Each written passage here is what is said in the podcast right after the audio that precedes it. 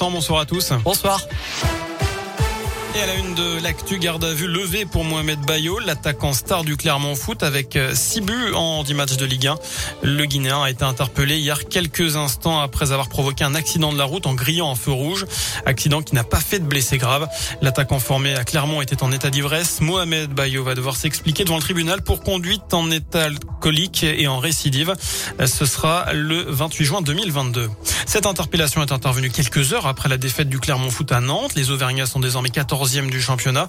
Ils comptent bien rebondir dans les prochains jours, mais le calendrier ne sera pas forcément des plus faciles avec tout d'abord la réception de Marseille dimanche soir avant le déplacement à Saint-Etienne le dimanche d'après.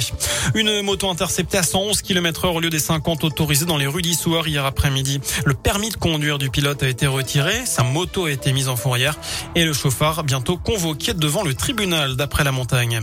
Le chef de l'État est dans la région aujourd'hui. Emmanuel Macron passe la journée dans la Loire. Le président de la République a notamment visité une entreprise de robotique de Saint-Étienne pour évoquer son plan France 2030. Un plan qui consacrera 800 millions d'euros au secteur de la robotique, dont 400 millions pour la fabrication de ces robots qui intègrent de l'intelligence artificielle. Un coup de pouce pour ceux qui veulent passer le BAFA. Une aide de 200 euros sera versée l'an prochain à 20 000 jeunes pour financer en partie leur formation en métier de l'animation. C'est ce qu'a annoncé aujourd'hui le secrétariat d'État à la jeunesse et l'engagement. Notez que l'accès au BAFA pourrait aussi être abaissé de 17 à 16 ans. C'est pour faire face au manque d'animateurs dans les centres de loisirs ou les colonies de vacances. Enfin, coup dur pour euh, l'ASM. Adrien Pellissier sera absent six mois à cause d'une rupture du ligament croisé antérieur du genou. Il s'est blessé le week-end dernier face à Pau. Le talonneur se revenait tout juste d'une longue absence liée à une hernie discale.